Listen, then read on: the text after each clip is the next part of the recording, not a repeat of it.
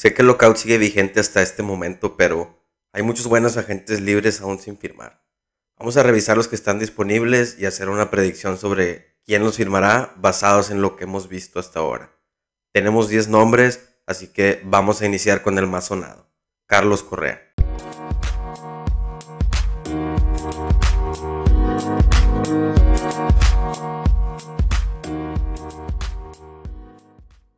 Carlos Correa, shortstop, con un porcentaje de bateo de 265, un OPS de 835, un guard de 3.3 y 26 home runs en el 2021. Para mí, rankeado número uno en los agentes libres. Carlos Correa es un talento generacional, pero ha sido un poco inconsistente y muy, muy propenso a las lesiones. Es una inversión de riesgo para cualquier equipo y obviamente Carlos busca un contrato a largo plazo. Se dice que, el promedio del contrato que está buscando Carlos es aproximadamente 200 millones de dólares, eh, tomando en cuenta las, los demás jugadores que están en esa posición y los contratos de ellos.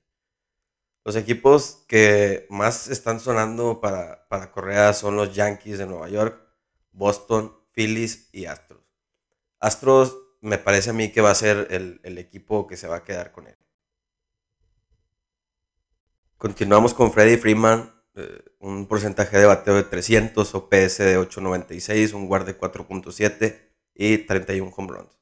Eh, lo curioso del caso de Freddy es que no lo renovaron los Braves antes de, que iniciara el, lockout, ¿no? Entonces, eso nos, nos deja varias dudas. Se dice que los candidatos más importantes para él serían los Yankees de Nueva York o los Dodgers también podrían ser, tomando en cuenta que Max Monsi, el primera base de los Dodgers, se sigue recuperando de una seria lesión en el, en el codo que lo hizo perderse varios partidos.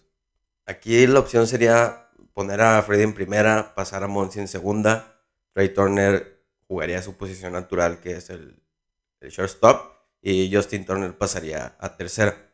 Otro, otro dato de aquí es que Freddie Freeman nació a 60 kilómetros de Los Ángeles, eh, en Villa Park, por lo tanto estaría bastante cerca de su casa y se sentiría, se sentiría como en casa, entonces eso es un punto a favor para los Dodgers de Los Ángeles. Vamos con Anthony Rizzo con un porcentaje de bateo de 2.48, un OPS de 7.83, un guard de 1.7 y 22 home runs pesar de que no es el mismo de antes, Anthony Rizzo es bueno, es muy bueno haciendo lo que hace con el guante, con el bate. Eh, los Yankees han mostrado interés en renovarlo, se han acercado a él y, creo, que ese, creo que va a ser su destino. Si Atlanta Braves no firma a Freddie Freeman nuevamente, creo que Rizzo sería un muy buen candidato para cubrir la, vacante que dejaría Freddie en primera base. Pasamos con Chris Bryant, este tercera base con un porcentaje de bateo de 2.65, OPS de 8.35, WAR de 3.3 y 25 home runs. Eh, es muy dinámico, lo bueno de Chris Bryant es tercera base, pero puede jugar en todos los jardines y también puede estar jugando primera base. No llegó a ningún acuerdo antes del paro con los, los Chicago Cubs y hay algunos equipos que se vieron interesados en él fueron los Colorado Rockies y pues evidentemente los Chicago Cubs mostraron el interés. Yo creo que, va a firmar nuevamente con los Chicago Cubs.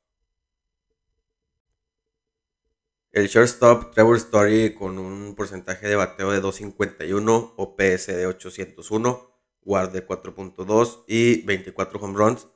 Eh, él batallaría un poco en encontrar un gran contrato, ya que la opción número uno para los equipos eh, en el shortstop es Carlos Correa. Entonces eh, pasa un poquito como, como a segundo plano, a pesar de que, de que sigue siendo muy bueno, ¿no?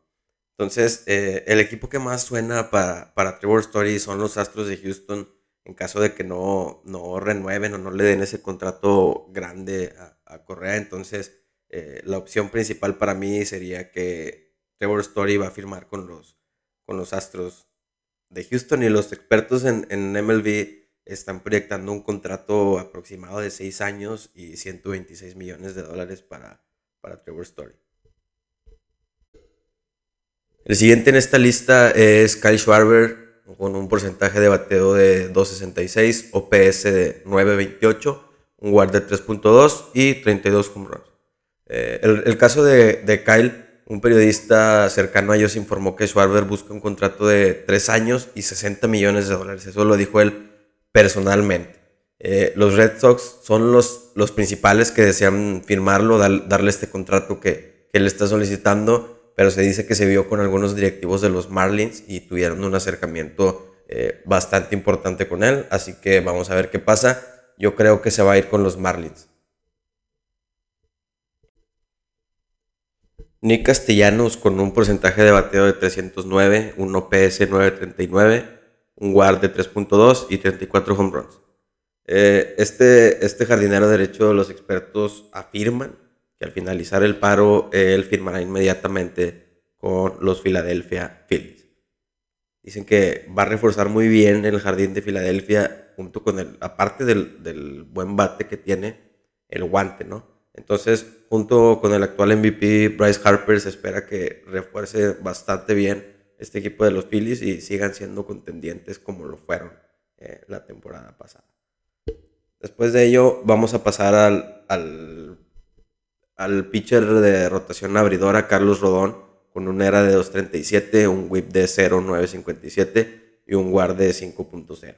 Eh, aquí Chicago no ejerció la oferta calificada y decidió enviarlo a la agencia libre, algo que, que les agradeció incluso públicamente. El problema con Carlos es que sufre una lesión en el hombro eh, que, viene arrastrando desde, desde tiempo atrás. Si los médicos llegan a dar un buen reporte de él, públicamente puede recibir grandes ofertas, ya que, ya que sabemos que Carlos es un, un pitcher que, que, es capaz de tener actuaciones de as, ¿no? Un, buen destino para él serían los Mariners, que ellos ya además de firmar al, al Cy Young, Robbie Ray, buscan añadir otro brazo seguro a la, rotación inicial y, poder ser, contendientes, ¿no? Penúltimo nombre que tenemos, el, pitcher abridor Clayton Kershaw con una era de 3.55, un whip de 1019 y un guard de 2.4. Pues es una leyenda, es un talento generacional, es un, nombre bastante conocido dentro de, las grandes ligas, sobre todo de los Dodgers. Creo que, que renueve, con los Dodgers sería lo correcto para él. Eh, se siente mal incluso pensar que pudiese estar en otro lado se hablaba un poco de los Rangers, que, es la ciudad natal de, Clayton, pero eh, simplemente no, no, no me suena, no, no, no, me gusta la idea, no me gusta la idea. Yo creo que va a renovar con los Dodgers y, y lo que se pronostica para él y lo que, lo que estamos pensando es sea un contrato de tal vez unos dos años y, y 40 millones de dólares.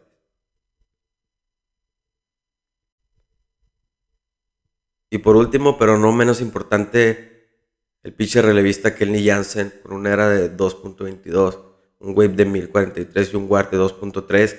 Eh, no hay mucho que decir de Kenley, es una leyenda de los Dodgers, es el líder cerrador eh, de salvamentos con los Dodgers. Ha tenido algunos baches en, su rendimiento la, temporada pasada y la temporada antepasada, a pesar de que cerró bien la pasada. Eh, incluso lo llegaron a odiar y a pedir su salida muchos en la, en la temporada pasada, hizo perder muchas apuestas pero creo que, creo que es garantía y que, que Dodgers después de, de, los temas de Trevor Bauer y de Max Scherzer no se puede dar el lujo de, de perderlo, al igual que, que a Clayton Kershaw. ¿no? Eh, aquí se comenta que los Marlins lo contactaron para reforzar su bullpen. Vamos a ver qué pasa con esto, pero yo creo que se va a quedar con los Dodgers. Es lo más probable que suceda y también me parece que es lo correcto como en el caso de Clayton. Y bueno, estos son los 10 agentes libres más importantes bajo mi perspectiva. Seguramente hay algunos otros por ahí que se me estén pasando, pero bueno, gracias por escuchar y platicamos en el siguiente episodio. Si tienes tus comentarios o quieres sugerir algo, te invito a que pases a mi cuenta de Twitter, José de León SB. Muchas gracias y nos vemos en la próxima.